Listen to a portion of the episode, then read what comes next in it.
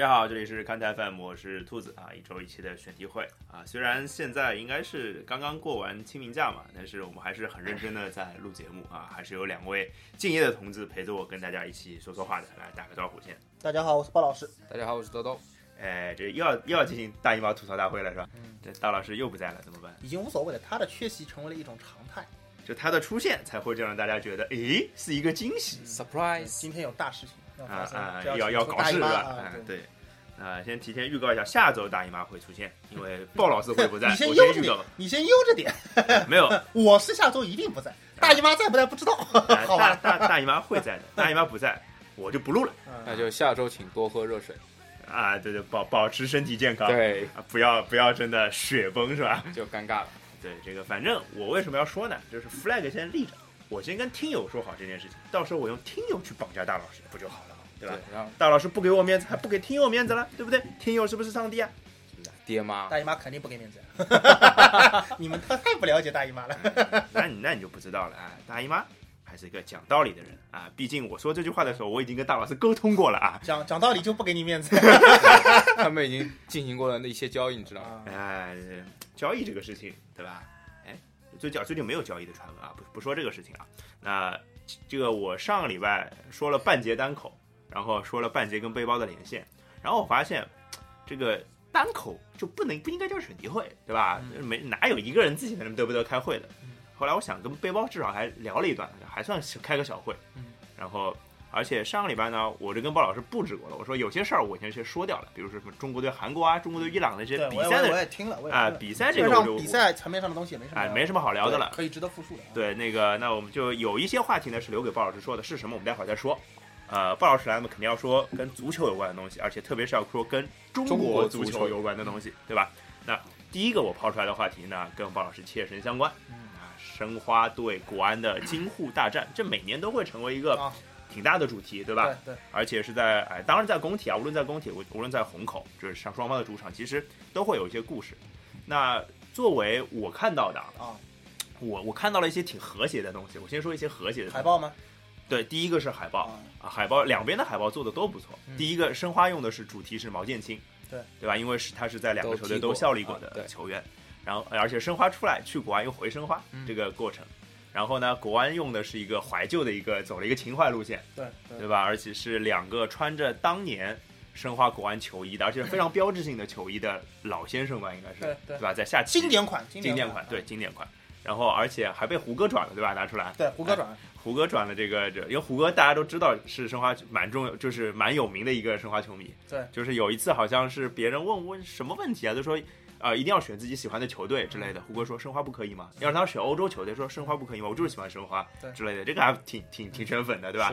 至少得到了众众申花球迷的认同啊。对，就是这个胡歌也转出来，让大家更看到。我其实之前没有看到国安这张海报，我只看到申花这张。胡歌一转，我说哦厉害，嗯，的确好，这个海报是第一回。对，然后我还海报逼格很高，哎，对，就是这是，而且从海报这个文化上来讲，越来越好了，大家做的，就是全整个中超来讲。然后哇，讲到海报插一句，跟那个没关系的，呃，河北华夏幸福的海报，嗯我不知道你们有注意吧？就是他们上就是前去年的开始的海报，嗯就是他每次都会有一些奇奇怪怪的暗纹在那边。啊，然后后来把它拼起来是有一个跟那个大有关的图案，这个大家回头看那个微信公众号，我把图回头发给你，发给你，都都都回头发微信公众号给大家看一下，那个还是有很多心机的嗯，啊，当然对，就是很有心机的，我是觉得挺喜欢的，但是有人说。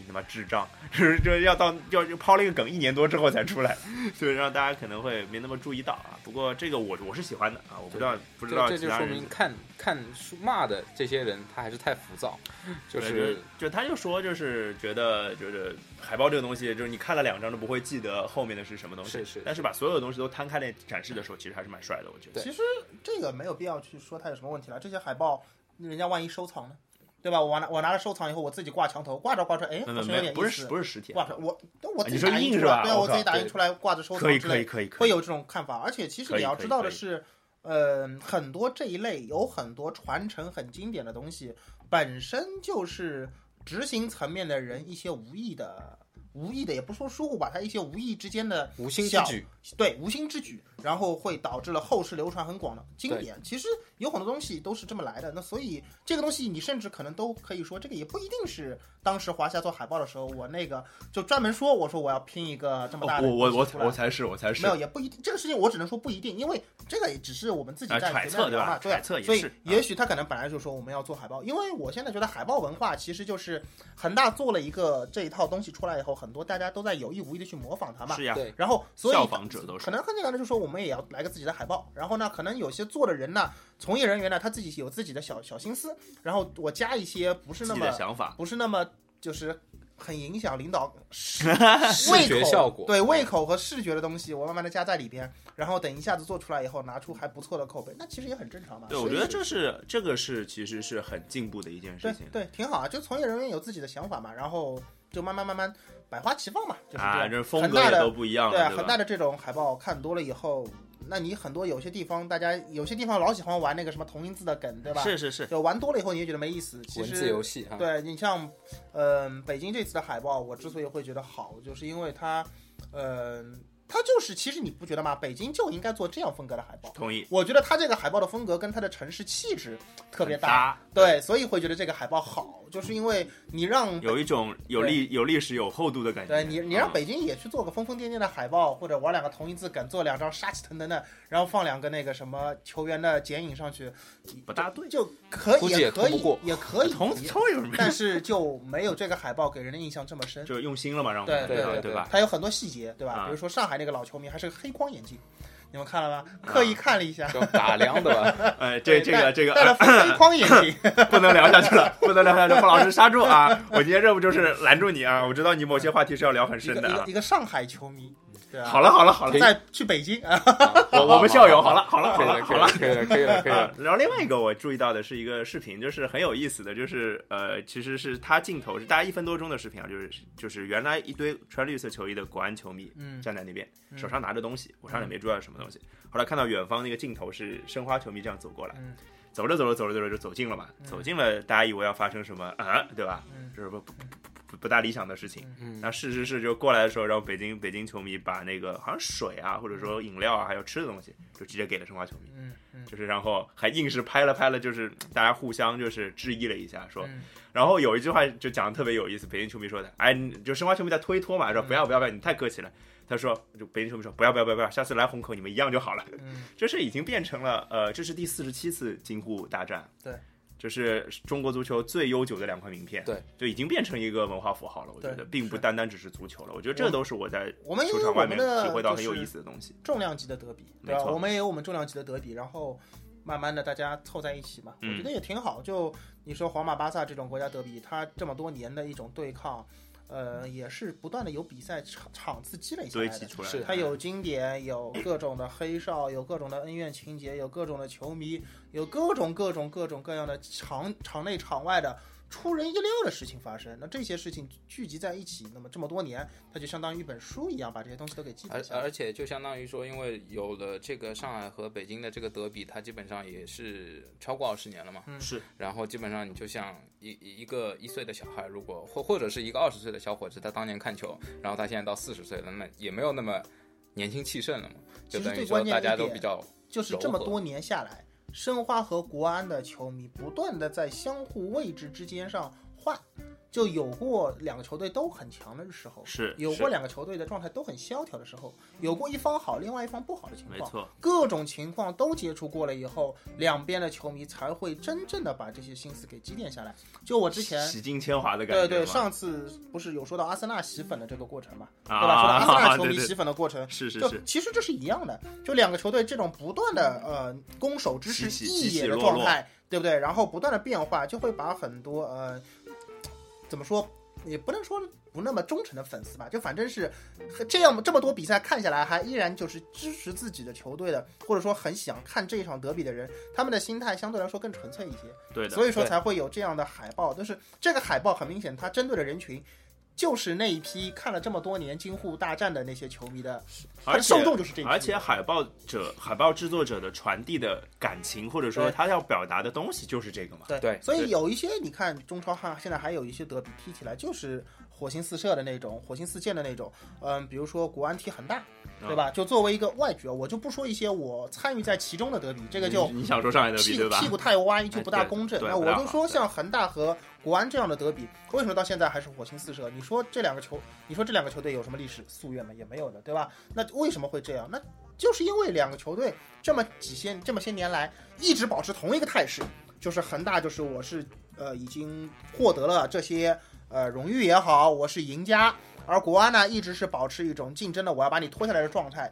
两个球队长期保持这个态势，每一年都这么踢，就容易把双方的气氛和那个怎么说对抗意火识气，对火气给吊起来。对，那你如果是哪一年你恒大萎了，对吧？国安在上面踢两年，萎了，或者再过两年两个球队都萎了，嗯或者又过两年两个球队又都爬起来了，那这个时候你再去看这两个球队的对抗，有可能就没有对，就没有那么多多的那个就是什么场上的那个什么激情四射啊，场下球迷互骂就没有那么多。所以这一切的一切都跟时间有关系。就是是如果有时间，我们把它放在一个非常长的时间长河里面，这其实是就是恒大现在的辉煌，只是非常短暂的一段时间。对，如果我我当然希望这些球队，我们身为看中国这个这个话你应该调整一下，你应该调整一下，因为其实我发现听众里边就是那个南方的人也比较多，对吧？然后说恒大的光辉是很短暂的，容易落人口舌应该这么说，就是嗯呃，目前来看，恒大这一段的光辉是呃，就一段时间嘛，只能说吧？对吧对对对我们当然也希望，一方面希望有的球队可以再把中超的牌子给做出来，没错，也希望另外一部分的球队可以去不断的给他进行挑战，对吧？促使整个联赛更良性的竞争。没错，那无论最后怎么样，我们相信恒大这些年取得的成就一定会被今后的中国足球给铭记。但同时也，他们也说明一点，他不是永远就是在那一直可以维持或者说，如果一个联赛都是永远是一个霸主，这个联赛是不是太好玩的，，哎对吧？对，德甲嘛，啊啊啊大老师不在，没大老师在打喷嚏，拜仁最近输了，对，拜仁输球了，对，就就今天早上刚输的吧，应该是。对好，那我们回过头来看比赛场内的状况，就是场外再和谐，也逃不过比赛比赛场内啊，在草皮上的那个争争抢、剑拔弩争夺，这是毫无疑问的。任何一场比赛，哪怕关系再好，我跟鲍老师关系挺好的，我们真的去对抗了，嗯有个东西要对抗了，那一定是非常认真的去对抗的，是对吧？就是谁都不想输的嗯。那比赛就是也是这个样子对。然后这场比赛，从鲍老师的角度上来讲，会有什么，或者说，嗯，当然你先说申花酱的观点好了。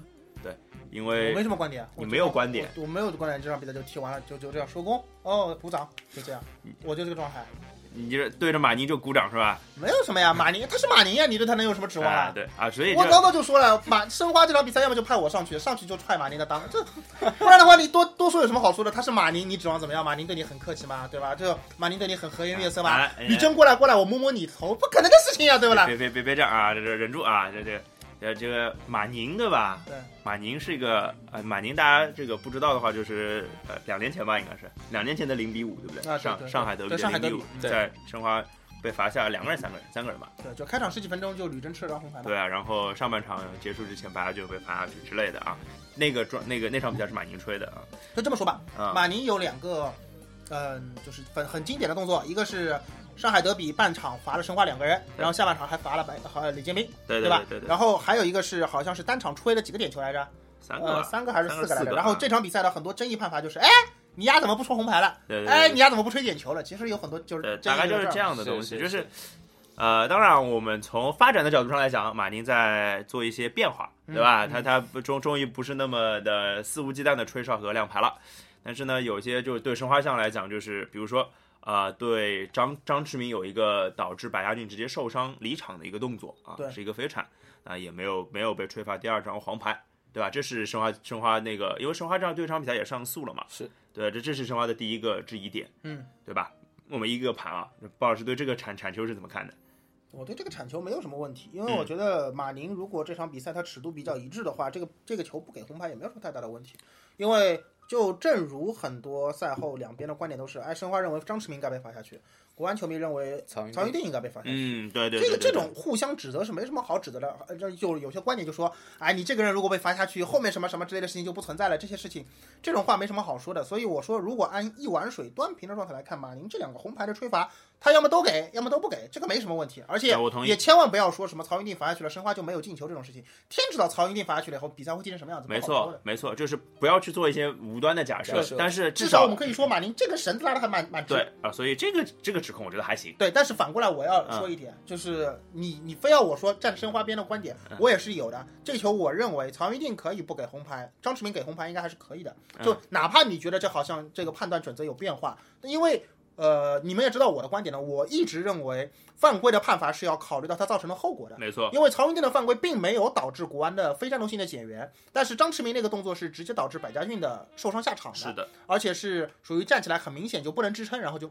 扛下去也不。行了。对，所以在这种情况下，我认为给张驰明一张红牌没有任何问题，啊，就是关就是呃就是就是怎么说？因为它造成的结果是要更恶劣一些结。果导向。这个我打打一波预告，就是关于这个这个，其实这个是大呃鲍老师这个话题已经说了很好多次了，是在我们对节这个观点，就是鲍老师关于犯规的量刑应该是从结果了，应该要参考结果。呃，就是或者说更参考结果一点。对，那因为大老师一直的观点是从那个目的从那个动机来看的，所以之后应该会有一期他们俩合体出现的一期说个事儿来聊这个话题的，嗯这个大家可以期待一下。应该我们正在准备这件事情，因为说个事儿这件事情需要花一点时间去准备的，不是瞎来个像选题会我们。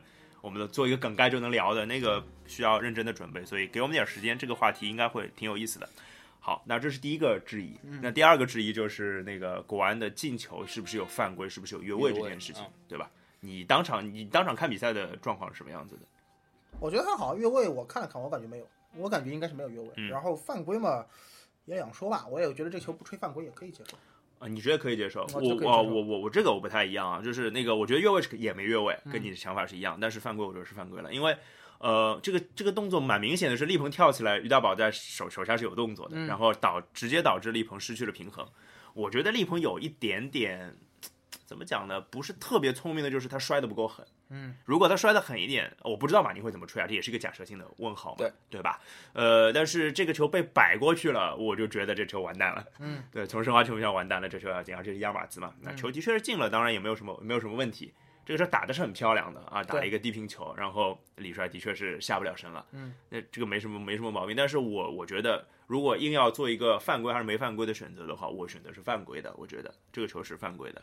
呃，当然这个怎么讲呢？这个有什么用呢？那你是没什么用啊你。咬住他说这是个犯规的动作，马宁有误判吗？我认为这个球，嗯任何犯规它都有一个程度和尺度的一个嗯量刑的标准嘛。是这个球，你真说你真说马宁不吹这球犯规，我觉得你也对，也说得他确实出来是吧他确实是一个存在犯规动作的一个对抗。嗯但是这个是球，马宁就说我对这样的尺度比较宽容，人家毕竟这种飞铲也没有亮，没有也没有亮红牌，对吧？他他说我今天就是主题就是。呃，放放宽松，大家踢得开心鼓励就好。身体对抗。哎，对，你们撞吧，那你没话说，对吧？这就为什么说英超的尺度跟别的地方尺度不一样？对对对，马宁只要说我这场比赛里的尺度是这个样子，你好像也讲不出特别值得指摘他的地方，因为这个东西就是怎么说，你也这场比赛你怎么说，就只能说申花的进攻打的也比较便秘，找不出一呃对些对对对相对应的情况，可以说，哎，马宁你为什么这边不对，吹？使不出劲又来。对对对，没有他那边就国安那边有很多，你总说哎这个这个犯规啊，那个不对，这个应应该给犯规。但是你申花申花这边没有对应的一些东西可以看，说那个球你看马宁在这边吹了犯规，那边没吹犯规，你可以说他一碗水没有端平。所以那个红牌为什么说没有问题？就是两边对他可以端的这个是完全有对应的，对对对找到一模一样的，几乎一样的状况去对应。那接下来就是第三个问题，就是那个点球的判罚了。就是当然我我身为一个申花球迷，就是吕征这个球就是选择是非常差的。这个我不知道鲍老师同意不同意啊？就是我觉得这个是选择是非常差的。还是那句话吧，你对吕征对也不能有对对过高的要求啊，对对吧？对这是一场吕征和马宁的比赛，有什么好看的？对吧？呃，所以申花的问题是换上了吕征是吧？嗯，哎，我觉得也没有必要去说什么啊，为什么不换毛剑卿之类的。就是我这这事儿我倒觉得还行，就是因为吕征上来的确是跟于大宝的换上来同一个位置对位有关系啊。但是就就说那个选择，就是吕征的选择是啊，这个人的选择，这不一定是吕征啊。就是如果任何一但凡任何一个人做了这样一个选择，我觉得是不太对的。然后这个点球，我觉得是点球，我觉得是点球，我不知道鲍老师怎么看。我觉得有犯规啊，我觉得杨有犯规对啊，对啊。对啊，可以给点球。对这个这个我觉得是没有什么问题，可以给，对，可以给。没说他不给是错的，对不对？呃，那那那那马宁怎么做都是对的。对啊，而且你要想摔倒的是吕征啊，他不敢给马宁，他不敢跟马宁要点球的呀。他跟马宁要点球，马宁把他红牌罚下去，这个事情，这个事情我觉得很有可能的呀。那吕征只能摔倒了。有那个你知道吗？就那那个事儿就是那个在那个呃张成宇铲完之后，吕啊征跟马宁说嘛，啊，说哎对这个对对对，我对我我两年前这么铲，你给我红牌是吧？对对马宁跟他，你知道马宁跟他说什么？马宁说你再罚我就罚你下去。哎，对对对，你肯定再反我现在就给你红牌。对啊对啊，那没再等两那年。那问题，那你说吕征被绊倒了，看看马宁，算了算了，这球算了，这这是马宁的比赛，你没什么好说的。哎，这是一场马宁的比赛，对啊，标题不错吧？可以，OK，这是一场马宁的比赛啊，所以那这是一个关于京沪之战的，我们是是讲讲了三个。你这么说，你这么说好像啊显得我对马宁很不满一样，但是听了节目你就知道，其实我一直在吹捧马宁啊，我认为马宁这场比赛吹的还不没有错，这是一场马宁的比赛。对啊，不一定说明马宁不好，哎对吧？对啊这场比赛还是不错的。那说明这个裁判控场控的不错。对啊，对啊，就是当然啊，就是反过头来讲，裁判成为一场比赛主角，总总归大灵不灵的是吧？那有马宁的比赛多了，马宁就是主角。啊，对啊，人家人家这是存在感的问题嘛，是吧？嗯好，那我们再说一下，就是跟场上阵容有关系的一些些话题哈。那当然跟申花有关了，嗯，对吧？申花有两个主力后腰不能上嘛，嗯所以上了王寿廷嘛，对，这对申花的后腰的状况肯定是有影响的。当然，仅从而言，就是王寿廷本场发挥对王寿廷来说还是可以的，我觉得啊，就是至少是及格以上，六七十分、七八十分还是可以打的王。寿廷嘛是这个样子的啊对他就这个我说的难听一点，啊你真的在瓜林身边踢搭档。王寿廷、孙世林和秦升的差距，比单独拉出来没有瓜林的情况下，差距是小很多的。那也毫无疑问的，就是对吧？，所以你你也不要觉得说上了这场比赛，你说如果换成秦教授或者换成孙世林，一定会比王寿廷好太多，你也不用指望，啊对吧？对我是这个观点，那好呢，对肯定还是会好一点的，还是会好一点的，啊对吧？然后嘛，王寿廷这场比赛的表现呢，也就这样，你也不要指望他能给你太多惊喜吧。呃，对的，那就我其实当然不是要说王寿挺了，我肯定是要说秦升跟孙世林停赛的这件事情。我这我跟鲍老师有交代过啊，嗯就是上个礼拜我就说啊，你他上上礼拜不来嘛，嗯我说那我先把秦升那个话题留给你，嗯因为这个比较适合你发挥。那我们就说这个这一段的小标题叫做“秋后算账”，聊聊秦升，好吧？嗯来聊聊聊聊秦升那个停赛这件事儿吧。秦升的停赛嘛，遵守遵守判罚。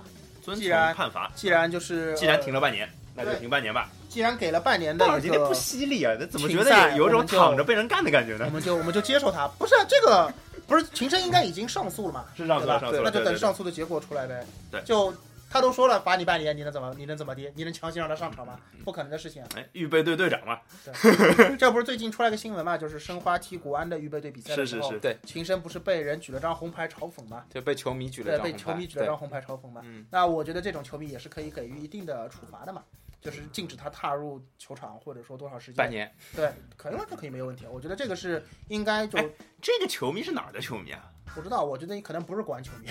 那我也觉得好奇怪的，真是嗯就是这个我我但凡是在上海踢的吧？那没有啊，在北京踢的呀，在北京踢啊，哦，北京主场啊，预备队就是预备队跟那个是同一个地方踢的，嘛，啊，对对，所以这那个是挺莫名其妙的事情，然后我觉得。就是，然后不是说情深冷，就是呃那个沉默的很可怕嘛，嗯就是就是让让让人不不不由得什么发，就是有一些什么别的联想，情深怎么了之类的。不在沉默中爆发，就在沉默中消亡。啊，肯定是在沉默中爆发了，慢慢等吧。我觉得就等最后的判判决结果出来嘛。这件事情，呃，反正我说的难听一点，嗯，就从媒体和舆论的角度上来说，申花和秦升这边现在反正是立于不败之地。因为理亏的一定是我说的是舆论方面啊，嗯就是你球场上肯定是你是吃亏的，对对。但是在舆论方面，你现在是立于不败之地的，你没有必要给自己加戏，你就静静的，你就静静的用鄙夷的眼光看着足协就可以了静静的看你装逼是吧？对不用不用想，因为现在足协他很被动，现在其实足协很被动。你想足协他跑过来特意声明，跑过来说啊，这是总局的意思什么之类的。对啊，他这个你不用你不用去管他，你就知道足协是傻逼，你就骂蔡振华就行了，你就骂蔡振华是狗官，滚出去，就这样骂他就可以，就淡定的看着他，也不要做一些出格的动作，就说蔡振华傻逼狗官就骂他，狗官是那个苟且的狗，就骂他是狗官就可以了。你在骂狗局吗？没有，我没有，但是他们会，他他是他是狗局手下的官，所以骂他狗官有没有错吗？没有错吧，对吧？就啊啊，你就漂亮的好，你就骂蔡振华就行了，对吧？这个事情我是认为足协会出这样的声声明啊，就说哎呀，其实是总局的意思之类的事情他，是这种服软的表现嘛？是他心虚啊，对啊，是他心虚啊但是对的他心虚了，我们就放过他吗？不能放过他，我们那继续骂他，你是傻逼。为什么？因为就是其实很简单，你既然选择了奉承上面的意思，然后去出台这样的决定。你既然跑过来喊冤，就说明你自己也觉得这个可能不大合适，对不对？对，就你觉得你也觉得做错了吗？你也觉得不合适，可你又要想要奉承上面的意思，把这种不合适转嫁到下层去，那你活该被下面的人指过来骂你，对不对？没错我是不会去骂体育总局的。就秦升被罚这件事情上，我是不会去说体育总局的坏话的，我只骂足协是傻逼，我只骂蔡振华是傻逼，对吧？你们也不要跟我说蔡振华可能也只是蔡振华下面的人错的决定，不是蔡振华自己做的决定。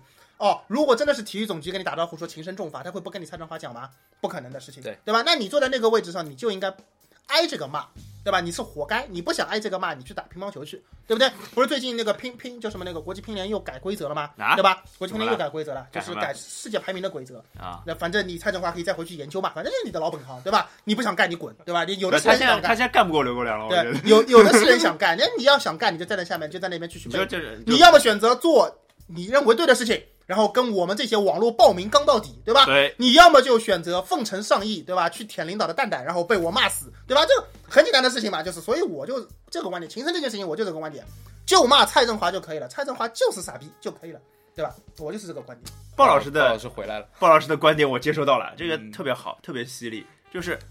我他这是明显的作为一个球迷的观点嘛，就是你这事儿，你这事儿你的问题，我就我就干你，对，就你不要我也不想那么多，你不要去说对吧体育总局给你的命令，体育总局给你的命令，你你可以不接受，你可以不干，你可以走人嘛。你做了这个，你做了出台了这个决定，明显是不合适的，那我就骂你，也我也我也我也不在这里去辩这个到底哪里不合适啊？秦啊对对对升这个东西，这不是。我们要说的我。不告诉你辩，我就这么个说说，秦深出了这个处罚命令以后，我各个论坛的账号被封了无数个，因为我这个人的观点就是这个样子的。我觉得很多事情明显了，我不想去跟你解释道理，为什么呢？因为你永远叫不醒一些装睡的人。没错，对吧？网络上有总总你要为这场，你要为这个判罚去站在维特萨尔那一边，包括孙世林的判罚，你要站在帕托那一边，或者说你要站在国家总局的那一边，你站在哪一边都可以解释。那我就告诉你，我就屁股不变了。我就认为这个判决，这个就是有问题的是很傻逼的。对的那我所以，我不会去跟别人解释说从各个地方抠条款跟你解释这个问题。所以我的回帖一律都是你他妈就是个大傻逼，就是别人发帖说 啊秦升活该啊这种屡屡教不改啊什么，就喜欢看申花球迷什么无可奈何的样子啊，上去就是你语文老师死得早，语无可奈何会写吗？知道什么意思吗？然后马上就收到私信，就是你的你的回你的原回复言论不当，根据论坛条规被关你在多少多少个论坛被封了？反正四五个论论啊坛就是，然后放出来以后，放出来以后那个话题热点还在嘛，我又上去骂，骂完了以后又被封了，就是所以大概一两个礼拜，反正各个论坛都是各种账号被封嘛，就是这个样子。啊，然后鲍老师就就果然还是需要他在话筒之前喷一喷，因为回来了，回因为那边不能喷了，对对对那边不，能说了，那那是吧？那边我也不会打大段的文字去喷，没什么好说的，对没什么好说的我觉得很简单，就是这事儿，呃，从规章制度角度上来讲，我们之前已经写过文章是的讲过这件事情了，对吧？然后我觉得也不不想再多说。从情绪的角度上大家听鲍老师就行了，对吧？我我觉得，如果你要在那个那个什么阴阳怪气的说，呃，申花球迷就应该这样啊，就怎么样，你就不要听我们节目了，就这样啊。我我这个是观点摆在那里的，就没什么好听的。如果你不想，如果你又不想讲道理，你又不同意我们的情绪的话，你就不要听了，就这样。你想过那个怎么讲，就上诉之后的结果吗？你想过这件事儿吗？上诉之后的结果吧，对，就是足协会不会抽自己打脸，会不会抽自己脸？我觉得不会，啊，你跟我想法一样我觉得不会但我我跟你的我不知道你的判断依据是什么但我估计我跟你的判断应该是不一样你说说看你的判断依据。我我就很简单嘛，中国足协什么时候打过自己的脸？他哪有这个脸打自己，啊，哪有这个勇气打自己的脸，对吧？很简单。呃，我觉得不会你肯你肯定不是这个观点。我我是这么觉得的，就是足协明显前面已经放软了嘛，就是这是总局的意见。这种情况下，给人一种好像你上诉就会取胜的错觉，啊，但是错觉一定是会破灭的。你上错觉始终是对错觉，对你上诉就一定不会成功，我是这个判断。啊，可以，懂我的意思吗？就是就就跟这是一个孙世林反过来再反过来的逻辑，对，就跟孙世林的那个事情是一样的，就是孙世林去了北京开了听证会，对吧？然后当时就是说孙世林有一个他的解释，然后那个足协好像说接受这个解释了，足协接受了解释，然后停你两场。啊帮防下来了，对对，足足协认为你的解释很有道理，然后就停你两场，对吧？是一个一个一个概念嘛。可以是，但是就是包括秦升也好，包括孙世林也好，包括今年新出台的规定也好，种种情况看来，今年的中超应该是不是很太平？呃，应该是怎么讲呢？就是有会有一些我们想不到的事情行政干预在下面，对，在在下面暗流涌动吧，就是。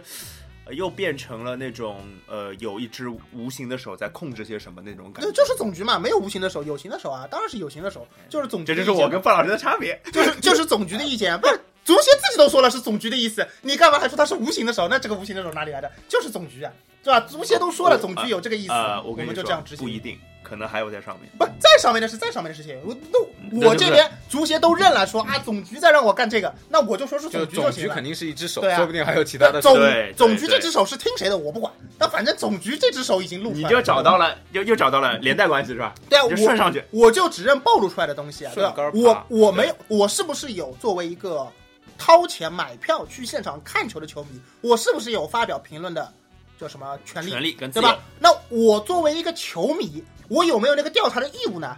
没有那个义务，所以关我什么事儿我不会去调查，对吧？你既然说了是总局的事情，那我就说这是一只有形的手，手持总局，对吧？我没有那个调查的义务去看到底是谁下了什么命管令，管我什么事儿，对吧？，我我不知道，我也不知道，我也说得好调查不清楚。说得好啊，那秦升这个鲍老师吐槽大会吐完了，是吧？差不多吧？还有还有要吐的吗？把你那个憋了那么久的人都喷出来，也没有也没有怎么说憋吧，就是秦升这个事情还真，有啊！就是 哎，其实也不是就是耿直 boy，对，其实不是要就是什么有什么特别要说情深这个事儿不合理的事情嘛，但是反正我认为，呃，就是涉及到一个影响，或者说这件事情，我觉得足协吃亏也只是吃亏在它的规定不能够用来合理的解释这个停赛的处罚的量刑。换句话说没错，他如果有一个尺度，他就是因为他写了我我罚情深是用哪一条的，对他有写，是但这一条呢上面又没有涉及到半年这个事情，没有所以他吃亏在这个点。没有，他是写呃规定是说至少多少多少，对他只有一个下限，然后这给别人的一种错觉就是，那是不是所有的判罚都是可以没有上限的？，或者说这么说好了，足协的处罚条例里边是这样的，有部分条款它是用场次来论的，有部分条款它确实是用时间来论有有场次有时间，只是他罚琴声用的这个条款是下面的论刑是论场次的没，错，那就就让足协很头疼。所以最简单的办法就是告诉足协，你得把这个规规矩给完善一点。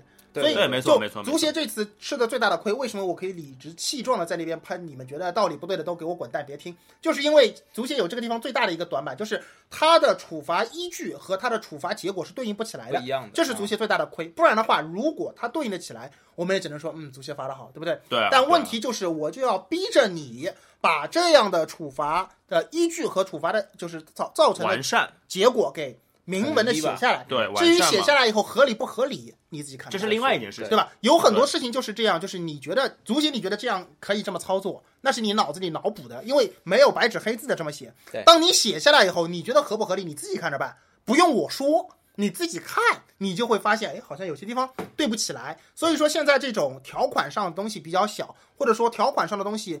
都写的比较简略一点，都是那种嗯伪光正的，就是一定是啊都是套话，对然后结果处处罚起来的时候拍脑袋，这个很明显是不合适的。所以我觉得就是足协你要觉得吃了亏，你就把这个东西给做完整。是没错。做完了之后错我们的选题会又有新的材料了，对对，然后就说这个到底合理不合理，哎对吧？对对对好，那包老师要不休休息会儿嗯？那个喷喷了一段也挺累的，我们歇会儿再来聊聊别的跟这个还是跟中国足球有关的话题，因为已经聊了半个小时了，我们歇会儿歇会儿啊，想稍微歇会儿。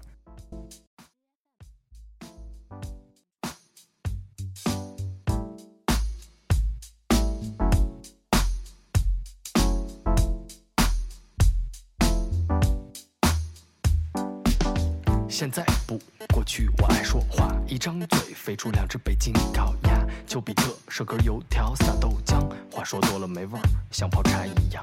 不年轻了，嘴巴上的蜂蜜过期，文明口也生了锈，轻易拉不到底，从头到脚都成不了苏格拉底的学生柏拉图那样爱你。该撸也得撸啊，吃一半坐不住了，老朋友也理解不了我的沉默，这不是抑郁症的症状，这是我的圆滑里一直有个正方块。我想去那待会儿，顺便喝碗豆汁。是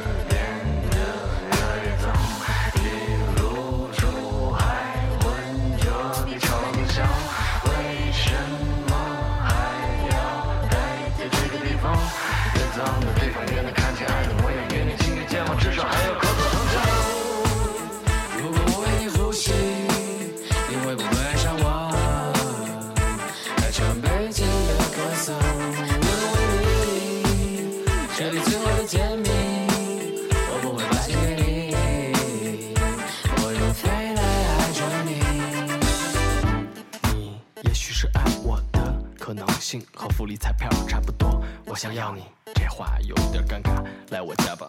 女人喜欢先听假话，那那那那，咱们可以聊聊流行音乐与毒品的历史，不管你爱不爱听。苍蝇嗡嗡，野猫养了蹭蹭，可是爱情只能等等，咱俩谁也没辙，就差这一个哆嗦。如今性不是什么见不人的东西，下凡丢人的倒是多愁善感的爱情。你需要一个口罩，还是一张车票？明天的雾还没散，你想去什么地方？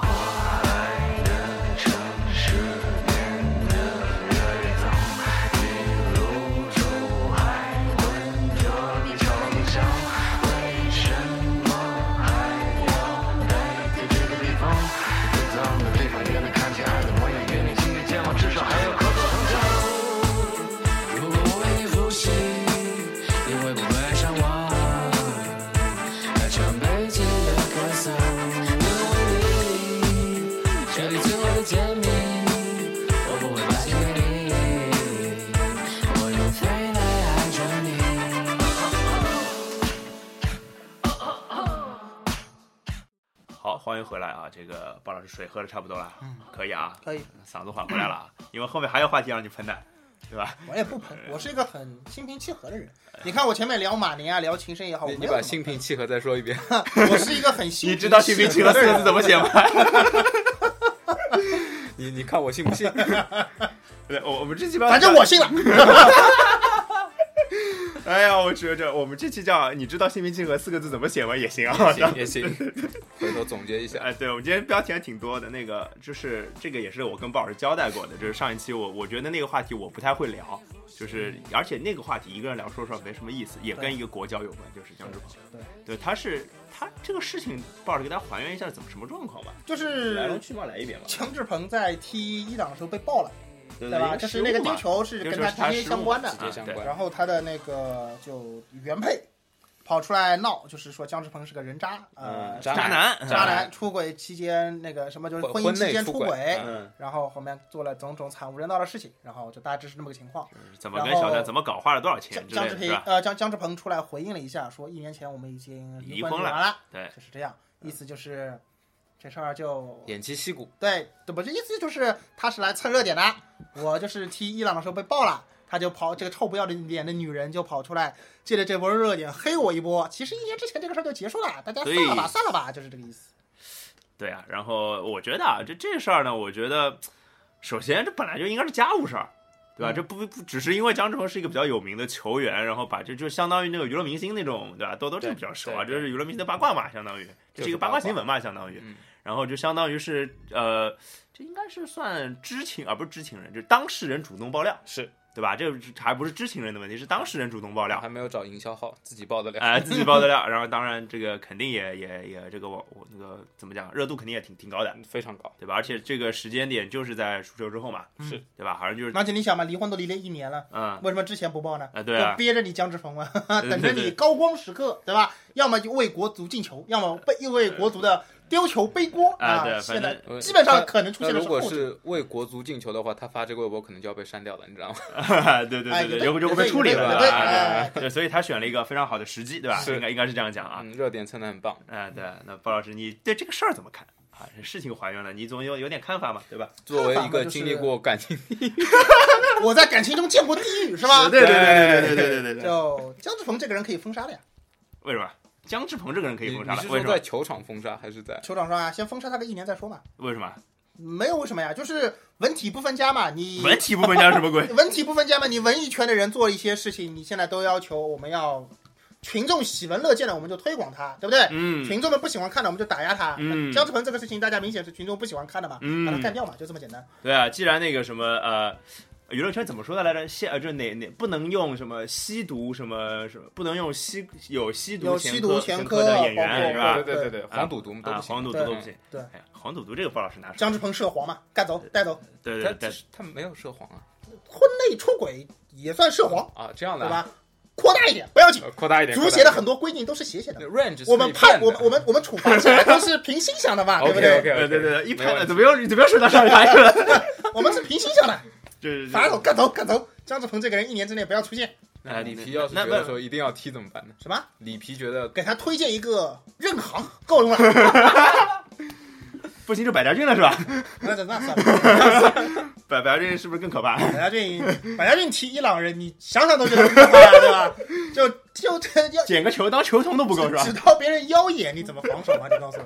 对，是就是身高就百家差二十公分，体重差二十公斤是吧？对，讲回来，我觉得这个事儿呢，首先我我要提出一个观点，就是到底是不是婚内出轨啊？这不是婚内出轨啊，我觉得肯定是婚内出轨啊！为什么婚内出轨？如果不是婚内出轨，姜志鹏出来的回应的时候，不用去回这么心虚的话，就是我一年前已经离婚离干净了。因为这个事情，我觉得如果你心里没有鬼，你就堂堂正正的讲出来就行了。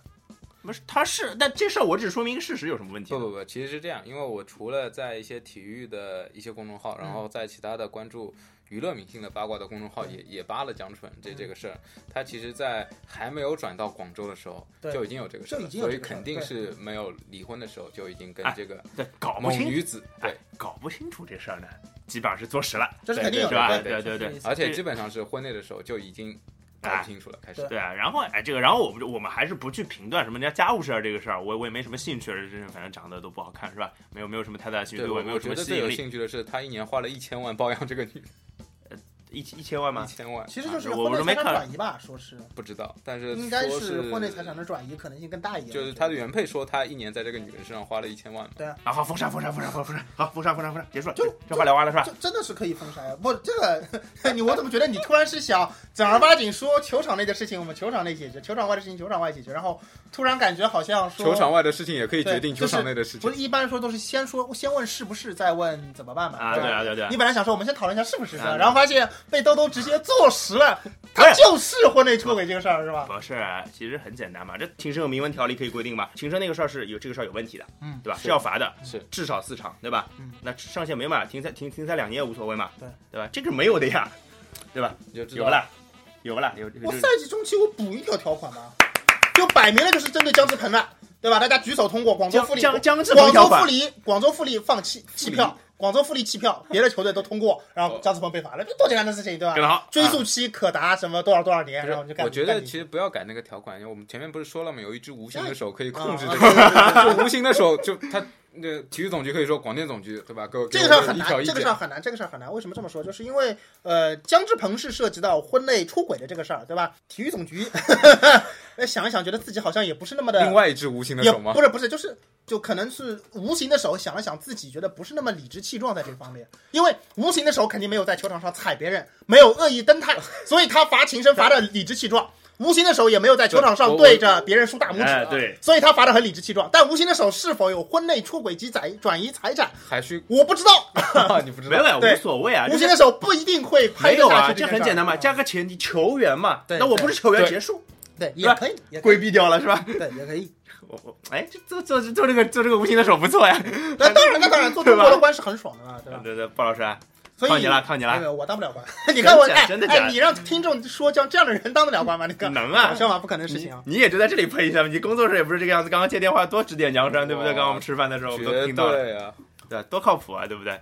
反正自己出来的事情自己得兜着，嗯，就是这样。是就这么说吧，这个地方倒是要讲一下，就是姜志鹏其实很多中国的球员也好，包括现在我碰到也有不少人都是这样，就是碰到这样的事情啊，嗯从姜志鹏这次的应对里面我们可以看到，就是他其实是一种很低调的，希望大家不要去息事宁人。盯着这个事情。对，其实包括前面我们讲到足协出台说是总局的意思，其实一个意思。他们应对的时候总是有一种呃委不说委曲求全，就是意思就是说这事儿你们别深究了啊、我们我们我们往前看，就是这种感觉的。多少是有点心虚的。对一种一种回应，我认为这个其实不合适，就是你自己做的事情，你被别人说，你也你也只能挨着。我觉得这个是比较合适的一种处理方式。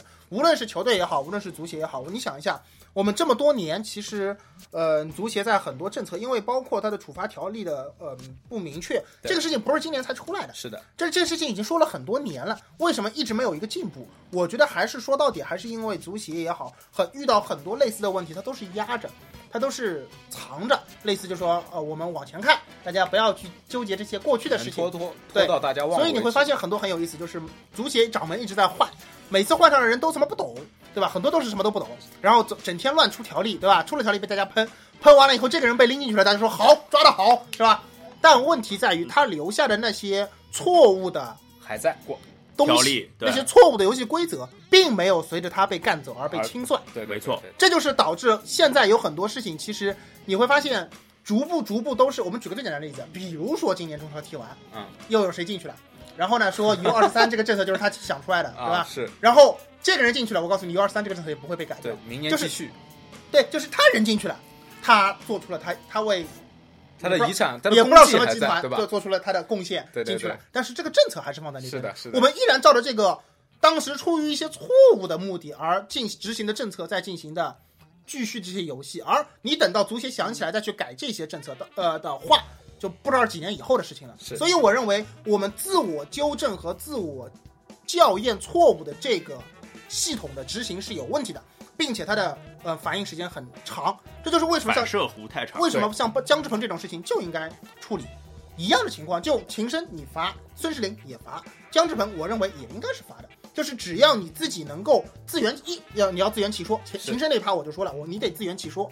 第二件事情，像姜志鹏这样的事情，你要及时的能有制度上的一些反馈出来，就你得正视自己做过的事情。姜志鹏也是，他得为自己做过的事情，对不对？就就算别人是蹭热点，那也是因为你当年做了这些错误的事情。是同样，我们自己的足协上如果有一些什么不对的地方，你得正视这些。OK，是我不对的地方，是我要么就改，要么就我想一个别的办法，不说改，但是至少能够把它的不利的因素给弥补掉。我们总要继续往前走，这才是一个正确的往前走的态度，而不是说我做了这些事情，你们别来戳我的软肋，对吧？啊或者找借口，这不是鸵鸟？对，找了借口，然后我们说我们往前走，这不是往前走，这就是藏着躲着，就最起码不能逃避，你要去不敢面对嘛。对，总觉得自己是对的。鲍老师说的所有一切，我全部都同意，但是唯一一点我不太同意，就是我觉得讲认真的啊，就刚刚说这个姜志鹏该罚不该罚，这都开玩笑。我觉得我想讲的是姜志鹏的问题，他的确是做了错误的事情，但这不应该由足足协来处罚他呀。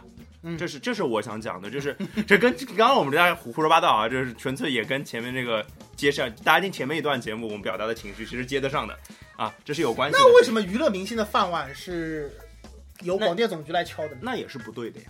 我觉得那也是不对的事情啊，就是，呃，就是这个我觉得很难说，因为我前面就讲了，就是嗯呃，中国这主义特色我，我我我人民群众，我们是人民民主专制，人民群众喜闻乐见的，人民民民主我们就推广它大，爷的，我靠！对吧？人民群众喜闻乐见的，我们就推广它。我们喜闻乐见的绝对不是婚内出轨吧？人民群众不喜爱的，我们就打压它。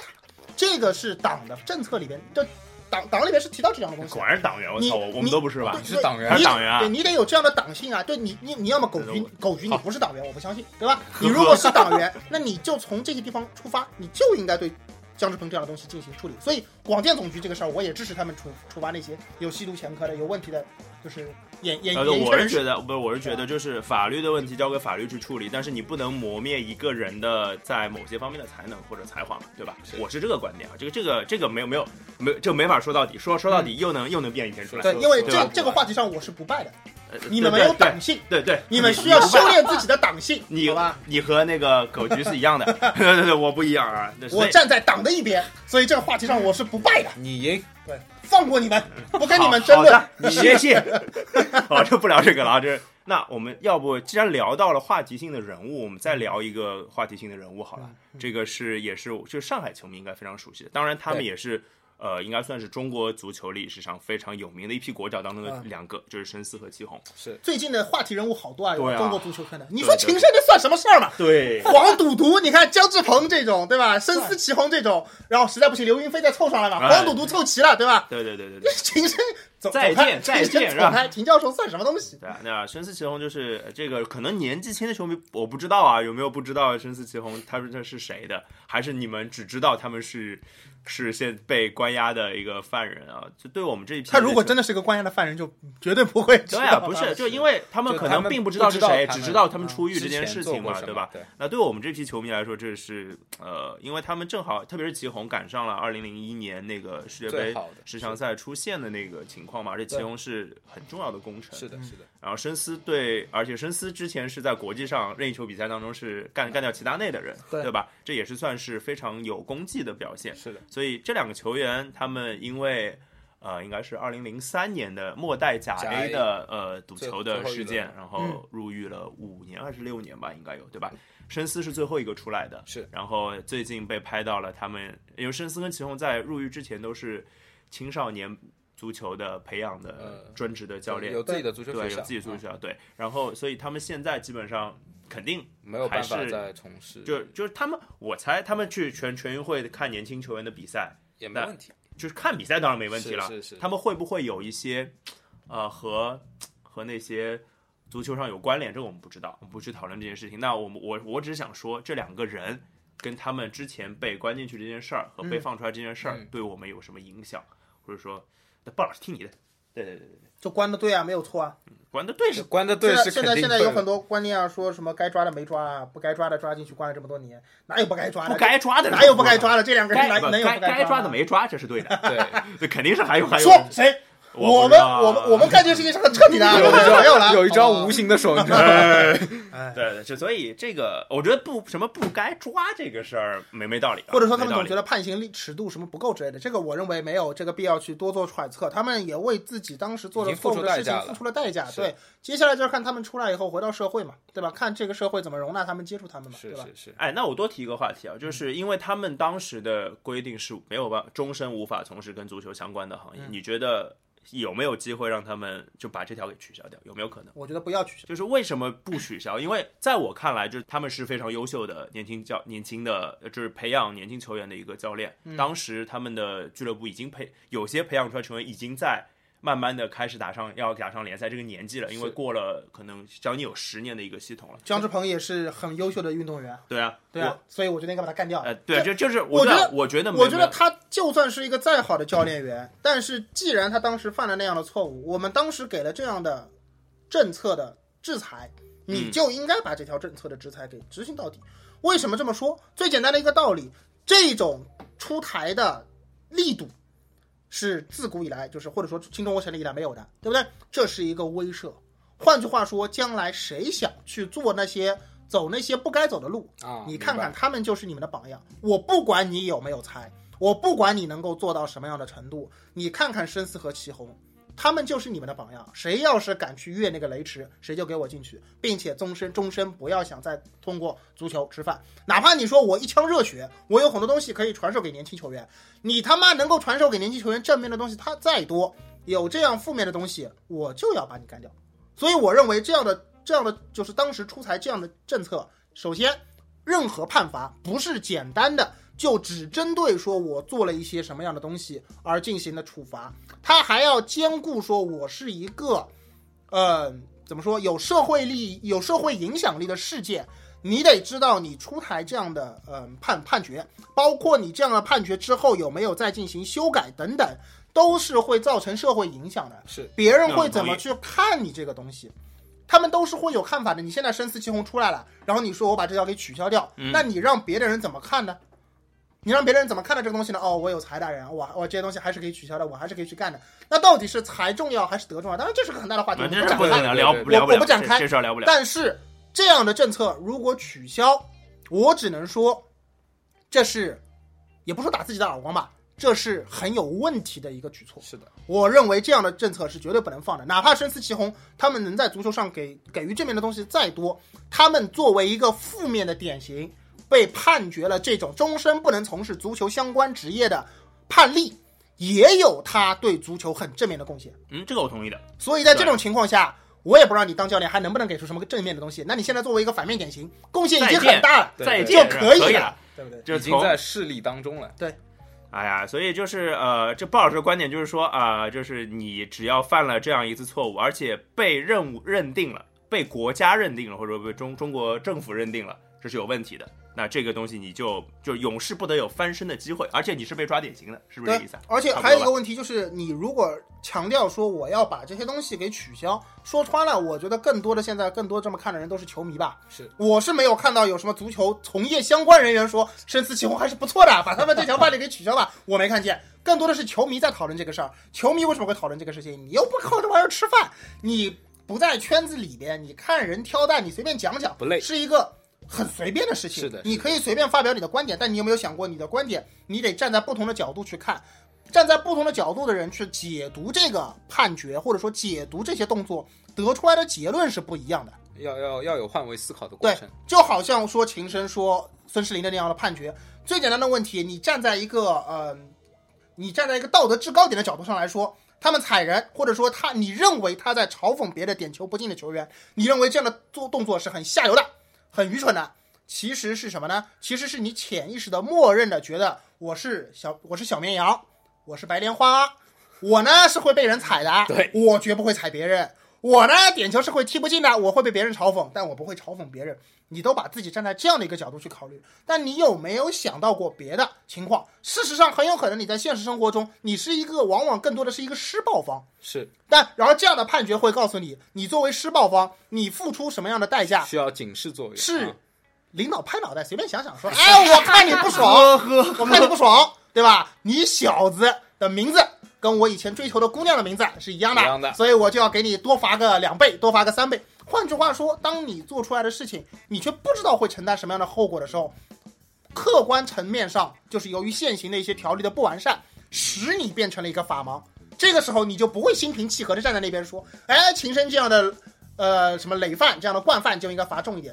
当你自己为自己预设的角色发生了改变的时候，你就不会这么轻描淡写的说这样的人就应该罚是的，足协怎么罚都是对的，不可能这样的情况。对啊、其实我在想一个事儿啊，就刚刚鲍老师说的那个鲍那个熟悉的鲍老师又回来了。开始喷了。呃，也不是喷吧，这个这个只是情绪上的问题，就是他把他想表达的东西表达出来，我听得非常明白。就是这个观点，我刚刚也说了，但是我想过，你们想过一件事情，就是，呃，其实深思其后，我觉得他们一定会从事跟足球有关的东西，我觉得是一定的。这个当然是对于这条判罚，我觉对，然后我我觉得啊，然后鲍老师说那个也对，就是的确那个规定不能取消，呃，就是他说的那些震慑作用啊，但是那或者说件事你是很难来势力作用来，界定。对，就是所以可能会不会就变成了一个模糊的感觉，对对吧？就变成了一个模糊的感觉。当然，在模糊或者说灰色地带这个事情，在中国的国情当中也是非常非常常见的。很多，或者说国呃，就是 政府也不会去真正的制裁，你只要不要在明面上被露出来。还有一个问题就是，我不知道它的这个禁令的范围是什么，嗯是呀，就是不是说只能说在国内不能从事？我不知道，哎。我不清楚。如举个最简单的例子，徐根宝现在在西班牙有队伍，因为徐根宝可能跟祁宏的，就是我不清楚他们的之之间的私交啊，但毕竟有过过去联系的老熟人，对啊，毕竟是师有徒关系。而且就像你前面说了，他们作为教练的时候，确实还是能够有正面的作用的。啊，这种情况下有没有？最举一个最简单的例子，我强行把它塞到西班牙去，对啊，你说这个禁令在西班牙有没有效？我是不知道的。没错，而且你要换句话想，就是西班牙啊、当然这个我们就不去说它土壤的问题了。就我把这样的两个人挪到西班牙去，这个时候中国足协的或者说中国的法律的一些制裁的和限定限令，对这两个人在那个地方有没有作用？我不清楚。对对，这个需要这是一个问号，这是，一个问号，这需要有人来解读告诉又或者说有听众了解这件事情，也可以在那个各种各种平台上跟我们留言，跟我们说清楚这件事。甚至你如果愿意写文章或者愿意有录音的话，都可以说给我们听。其实我们这是我们并不知道的东西。对对这个这个鲍老师这个假设是很好的，就是呃，然后这个制裁的范围又是什么，对吧？就是那看球肯定是没有问题的，他身为一个普通人也能去看球，就是然后从事足球相关工作，这个到底的范围有多大？就我卖足球算不算从事足球相关工作？我觉得算 卖球衣还还靠啊足球领域，我觉得处于灰色地带的是，比如说祁宏去虹口做个保安之类的，就就这个就这个这个才这个才是你很难界定的事情，我觉得。对对对对，或者他把他只是去保安公司，保安公司说你去虹口，那你就呃，no no no no no，不行不行不行啊！其实很简单，就是有些事情是明面上的不行，比如说加入一个俱乐部啊之类的，肯定是不行，对吧？就俱乐部的任何职务肯定都是不行的。比如说办足球学校肯定也是不行的，你只要在法人上看到他的名字，肯定就是 OK，肯定是不行的，对吧？但是这个中国这样擦边球很多嘛，你就开其实开一个文化公司，那其实是跟足球培训有关的，之类的如。果他是去一个青年队或者怎么样，他是啊，不是说青年队啊，一些大学的球队，他是对啊他说我是去当当老师做，做老师嘛，对这个这个就但我可以教你踢球，但是我是去做老师而已嘛。对啊，所以这个其实就是一个又是灰色的问题，就不是不在又不在我们今天讨论的范围之内了。当然，呃，唯一想想说的，刚刚讨论了，其实讨论了三个人，嗯，对吧？这个其实我觉得是一个比一个严重的，有没有这样的感觉？嗯秦升球场上的事情嗯，张志鹏是私人的生活中的生活中的事情，那个深思其中是国家党性上的事情，国家上的事情啊，法律法律上的事情啊，所以这个一个一个更严重吧。那当然，然后事实就是我们已经聊了一个小时了，鲍老师 还要聊别的吗？可以啊。聊下去吧，好吧？那正好在中超，就是我们还是得聊聊跟中超有关的一一小点话题吧，嗯也是跟鲍老师的鲁能有关系的嘛，嗯对吧？鲍鲍老师老师不的鲁能了已经 这不是鲍老师的鲁能嘛，对吧？不是是鲍老师的马加特。我亲爱的鲁能，啊，好好不是我的鲁能，好的，呃，我最敬爱的鲁能是吧？我亲爱的那鲁能现在大家看中超积分榜会觉得很意外啊，鲁能跟富力是三连胜排在第一的，当然也是踢了三轮啊，样本比较小，请让我削起我的外套，露出里边的橙色球衣，橙色球衣啊！荷兰队是吧？是蓝色的是吧？我一直是鲁能球迷。好，那那鲁能到底厉害在哪儿？鲁能厉害在哪儿？你的马加特是吧？就是鲁能踩对了今年的中超的命脉嘛。我觉得今年的中超他踩的踩很准的一点就是，呃，首先外援少了一个，啊，对，对不对？是有二十三多了一个，那最简单的办法就是我得把短板给提上去嘛。那我觉得鲁能今年有了马加特以后，他至少整体球员没有说特别明显的短板。然后呢，在体能这种，我认为其实身体这方面，其实是中超很多球队的短板方面的地方。对，呃，马加特给他们以长足的进步。嗯，所以说在这种方面，在这种情况下，他能赢很大。首先有很多的运气成分，但是呢，脱开来说，我觉得这个也是偶然中的必然。所以我认为鲁能能够取得这样的成绩，并没有什么值得好奇的。不意外。对，而且大家可以看到各种舆论的风向，很早之前就已经在说，像鲁能这样的球队，呃，马加特当时是半路接手，对他需要一个打磨球队的时间，他需要给球队灌输自己的文化。是我们知道马加特是一个个人印记很明显的、很强烈的球员，那主教练，教练，而且他是一个喜欢玩真人 FM 的球呃主教练。那么他在国外不方便，他在鲁能没有问题啊，鲁能有强大的足校，是对吧？给他做支撑，想怎么玩怎么玩对，想你想怎么弄想怎么弄挑怎么挑，而且反正 那个就是鲁能也想想通了，也不去折腾主教练的事情了，就随便你马加特你来吧，对，所以就交给马加特随便玩。对马老师那这种情况下，像马加特这样的人，就有的外教独揽大权是不合适的。我都觉得马加特独揽大权没有问题。还他还特别适合独揽大权，，因为呃，之前马加特很多问题就是，比如说跟体育经理出问题，对对吧？跟老板出问题不对付之类的。现在你反而放权全部给他对，OK 了这个地方我还可以提名另外一个我认为在中国很适合独揽大权的主教练啊贝尼特斯。啊！对对对，我认为贝尼特斯也很适合在中超的现行体制下独揽大权。嗯你你先斯场把把我大牛卡带上 对。上上英超。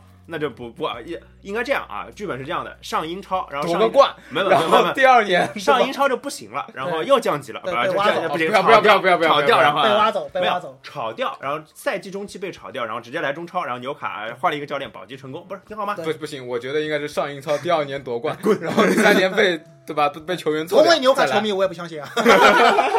然后就说回马加特吧，马加特首先他有鲁能的大力支持，第二鲁能的球员配置，他的厚度在中超不是说说的，他真的是他的厚度，他的球员的平均深度，包括他的球员的年龄结构，但是很适合马加特这样的主教练的。所以说，在各方面的刺激之下，你认为马加特会出成绩有什么奇怪的吗？并没有什么问题顺。理成章。马加特以前铁板有马加特是，我们知道马加特是个态度很强硬啊，的人，tough，对吧？他以前在德甲，是是他以前在德甲有些东西讲不出道理的，我他也就是要这么干他。也强硬，嗯，德国人不鸟他，你他妈是谁？在中国他讲不出道理的，强硬没关系，你大爷，听你很好，很好，杨大爷对我们听你的，我们我们鼓掌接受。啊，嗯。紧密团结在马加特周围，所以没错，马加特在中在在山东一定有一种家的温馨，觉得这才是对吧？世界不是家的温馨，皇宫的感觉。对对啊对啊，就马加特自己都说，我操，他们这么顺从，会不会有这样的感觉，对吧？马加特说，没事儿，你们去，因为不是有爬泰山。吗，爬泰山，什么多少时间内四十分钟，四十分钟不登顶的下午加练，对吧？然后我觉得在德国肯定大家觉得傻逼，我操，然后中国人都去奔，还有人在四十分钟内成功对登顶了。对对对对，这马加这特想段讲过了，，我操，这个地方好啊，我对吧？说什么你干什么是吧？对呀，我也就说说，然后马加特自己跑完了以后发现，他妈的太累了，对对对对，下午下午休息，下午休息。对对对对对对，所以，其实你像马加特这样的主教练，在这样的球队里，怎么可能踢不好？我认为鲁能今年绝对会成绩踢得不错。当然，他这个成绩的稳定性，我们是要打问号的，对吧？他很有可能顺的时候能够赢恒大，对吧？菜鸡起来也不知道什么菜鸡球队能输，我觉得很有可能。但我觉得今年鲁能一定会是一个让人眼前一亮的存在。他最后的成绩多少，我都不敢打包票。对，这样子这样讲吧，就是而且我补充一个细节，就是这呃鲁能的三连胜进球全部都是在下半场，对，就是全部都是跑到对手跑不动为止，是是的，对啊，就所以就是这就是马达马加特球队深刻的一个印记和烙印，烙印对吧？？就是呃，我同意鲍老师讲的那个鲁能的成绩，但是我觉得他甚至还多一件事情，他可能会对最后的夺冠造成一些影响，就是他因为他他对强队跟弱队啊，讲道理其实差不多，因为他的踢法就是要跑到跑跑到跑跑跑跑跑跑跑嘛，嗯，对不对？就是靠体力，然后强队可能会拿他最后时刻也没有什么办法。嗯是但是呢，要真的让他去攻一些大巴，他也不一定行，对对，吧？大巴摆好了，看着那边跑，哎，你跑什么呢？随便跑，所以这样的球队反而是对夺冠会造成很大的影响，他可能会拖住一些争冠的嗯球队。这不是中超利物浦中？超利物浦对 哎，对我节目剧评嘛，很有可能踢成中超利物浦的感觉。对，因为气质也挺像的，你看他的两个前锋也没有一个说特别好使的，不不是特别好使啊，就其实都特别好，都很好使，但是没有一个说就是那种把现他扔在前面无敌，就是他这两个前锋怎么说哦不能够不能够游离，干是吧？对对对，不能游离开体系，说我一个人从头到尾像邓巴巴一样接球挑挑过去，顶开后卫，一个人把什么都做了啊对对他这两个前锋做不到这件事情，所以我觉得哦佩莱对吧？还有对，他是佩莱跟西塞嘛，对吧？所以这两个前锋搭档这支鲁能，就一定是，呃，我觉得鲁能今天球会比较好看嘛，就是所谓的那种意有意思的球，看看鲁能的球比较需要大心脏嘛，我觉得会是我同意，会有这样我同意，的情况。我同意。哎呀，这呃鲍老师吹了波鲁能了，开心吧？是？对，我我今年就很看好鲁能嘛，你你不记得吗？踢恒大之前我就跟你说，对对对对我觉得我觉得鲁能会赢恒大。对的，对的，对的。我最近连连预预言成成功，好吗？包括上上呃就是那没有个韩国，中国赢韩国，中国一比零，韩中这个太国一比零赢牛逼了。韩国，这个这个然后鲁能赢大家就是节目里只说赢，好像对吧？没说几比几，就是鲍老师在比赛之前准确说出了一比零。就是会让那个叫什么，会让韩国人在长沙流血。对，我就记住这句话，没有这肯定有，回去听。没有，我说最后结果是没有流血，这没有真的流血，但是场上也放了他的血了嘛，对吧？我们赢球了，对吧？对啊？那就是中超，这当然还是一个非常非常长的一个阶段吧。这三十轮比赛踢了十分之一，是对吧？三轮，然后、呃现在看得出些看得出一些端倪来，比如鲁能这样的球队是我们。就是觉得会眼前一亮的球队、嗯啊，也有些强队可能还慢慢的眼前一瞎的吗？江苏苏宁啊，不要不要这样说嘛。我这本来先讲先想从恒大过渡一下，我说恒大就是三轮一，分，你说江苏苏宁瞎不瞎吧？你说江苏苏宁是为什么瞎？其实也理由很简单外，援嘛，哎，说外援受伤嘛，对吧他特谢？拉和杰马不能打嘛，就对对，就这一个啊不停赛，阿马阿马马，在恒大啊，还没上过呢，十四个没有上过也，不能打，没关系啊，没关系。反正都都一样啊，都一样。然后只能用洪正好加拉米雷斯是吧？嗯所以苏宁现在拿一分也不算太奇怪，特别在中超本来今天就有三个外援，你只能有两个外援，而且是全部是前场外援受伤，嗯太太太惨了一点。对啊，然后反正现在暂时现在看最后四名全是韩国教练是吧？一场没赢。对啊，两分、一分、一分、零分，好像好像是不是这样子？嗯那也不是说韩国教练水平怎么样，韩国教练这个水平怎么讲呢？我觉得比巴西教练要好一点。你有没有这种感觉？我觉得韩国教练就是巴西教练，就是像巴西教练，就是除了水平不怎么样之外，还有可能会出现不敬业的问题耍大牌，啊。就韩国教练呢，我觉得水平呃打个问号吧，不知道，但是至少人家是很敬业的，很职业。对吧难？说。难说吗？我不觉得韩国教练敬业，呃我觉得怎么说？我觉得，我觉得韩国这韩国这个国家，这个或者说民族吧，嗯，就摆明了就是他们干什么事情都要跟政治联系在一起的。我觉得就是四个韩国教练出工不出力，你信吗？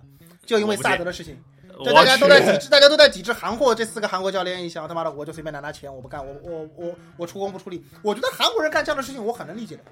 当然，李章洙这样在中国有长期经验的，可能那李章洙是中国人 对对对，李章洙。李章洙再说，你像什么崔龙珠、崔龙珠这种人，我觉得啊，这个也说得通。对，崔龙年珠轻这一派不是崔龙珠，反正哎，我他妈两个外援都不能打，我踢成什么样都无所谓吧？这这烂了嘛，对吧？他他有底拖着，就正常摆烂，就就顺理成章的摆烂。我觉得，我觉得韩国教练，你真说他很职业，我是不敢苟同的。我对韩国人的所谓的职，就每个地方的职业，你都得打引号，对吧？中中国人也很职业啊，蔡振华多职业，对吧？职业的不得了，中国式职业，趴在地上猛舔，吧嗒吧嗒猛舔，对吧？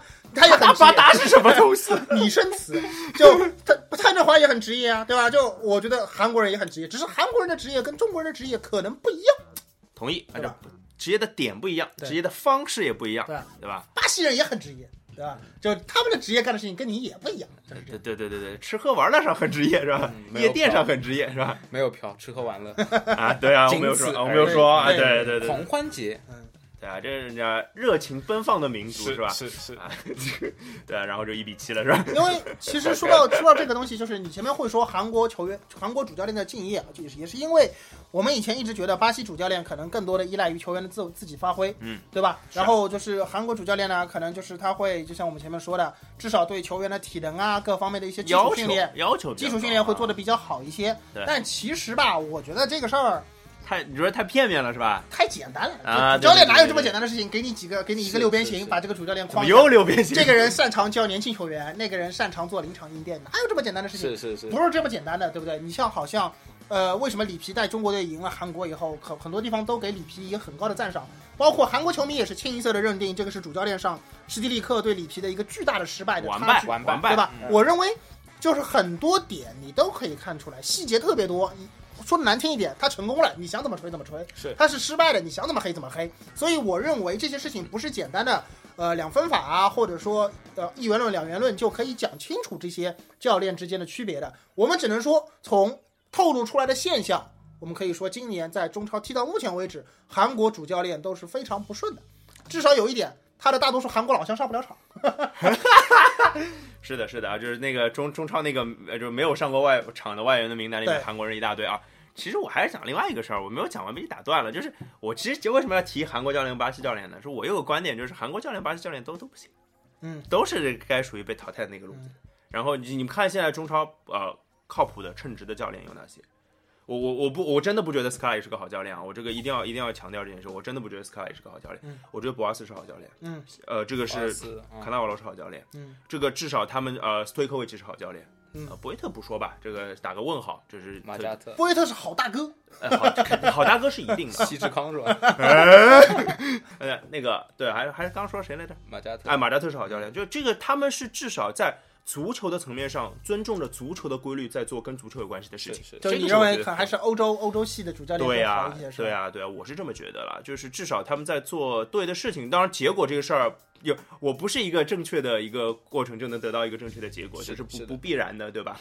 但是我至少觉得他在做对的事情，嗯我觉得这个很好理解，嗯，就是人家从他那个祖国爬出来，成为一个优秀的足球教练，人家也是经过了大量的厮杀的好吗？他一路走来，身后也是尸骨累累，没错对吧？那人家是从欧洲，对啊，你像现在是几个四十八个世界杯名额，欧洲有啊十六个，对，人家就是足球领先的大洲里走对啊出来的教练。是你说韩国、巴西，巴西暂且不论，韩国 韩国何德何能能跟欧洲球队比，对吧？最近最近韩国当年世界杯上连克意大利、西班牙的事情，不是又被拿出来论吗？啊，怎么了？就是论坛上大家说，哎呀，韩国人当年做的那些龌龊的事情，我们来看看吧。要、哦，就因为输给中国之后？对对对，就一群意大利啊球迷和 西班牙球迷开始开始举举举旗子也是蹭热点，我操，也是蹭热点，我靠。就是你韩国凭什么去跟这帮就是主教练去比嘛？那啊韩国出来的主教练比不过，很正常的呀。你看看韩国当时的主教练是谁？希丁克嘛希，丁克，对不对？对日本当时主教练是特鲁西埃嘛所。以我认为一些欧洲流欧洲的出来的一些主教练，他们对于细节的把控和嗯包括他们，我我还认为这么一点，就是很多时候，呃，主教练这个东西嗯不是简单的说，就说你是一个主教练对就没了。主教练这个岗位相当于谁都可以上去做。对？那你你你不是说我考了个证出来，你考了个驾照就我就可以上路，你考了个证，你考了个教练证。考了驾照的确是能上路嘞，我知道你考了个证就可以上去做主教练，对对对做得好吗？是不是马路上的就不知道了，对吧？对你做的好吗？你不是这么回事呀！我认为欧洲的教练他能够走出来，因为他的足球的文化形成的时间是很长的，他这个文化时间长，可能在比赛场面上不见得有很大的碾压，但他的足球的文化和体系根本上的东西，根本上的东西是他对足球的理解是要高过你很多的，绝非什么韩国打个鸡血，或者说巴西这种足球，就是相当于什么天天赋异出，哎，对对，就不是这两个国家，或者说不是这些风格能够在这么短短几年打打鸡血就能够赶上去。是的，对，这个最后举一个反例就是卡马乔，卡马乔是个反例啊，卡马乔不是足球教练，他只是一个好球员，对啊，卡姆就是就安德雷斯不是当年还卡车司机嘛，对吧卡马乔也就是个来旅游的中西班牙老头，跑过来中国足协硬要塞给他钱，给你钱，好多钱啊！来来来来，对，给我们也一样是吧？对这干嘛给他呢？是不是？哎呀，这个洋洋洒洒其实已经聊了一个多钟头了，然后后来我觉得后面准备的东西差不多就就放那儿不聊了吧？嗯好吧，对聊不了那就是今天其实全部是围绕着中国足球展开的话题，嗯然后鲍老师发挥非常这个怎么讲，就是激情四射，对我本来想说超水平发挥上不对，就是心平正常，对心发挥的平气和心平气和心平气和的发挥啊，只是然后陈述而已。对，然后我其实当中讲了一些，就是我们对一些事情的看法，包括我其实我跟鲍老师一样也有观点不一样的地方，对吧？这个我我一直觉得，像我们之前说个事儿聊那个，但是在心平气和的我面前，你根本就没有说，有了，怎么对不对？说不说不重要，有吗？我不记得了。不重要 你，不要忘了这个节目是谁剪的，不重要，说不说就不一定了。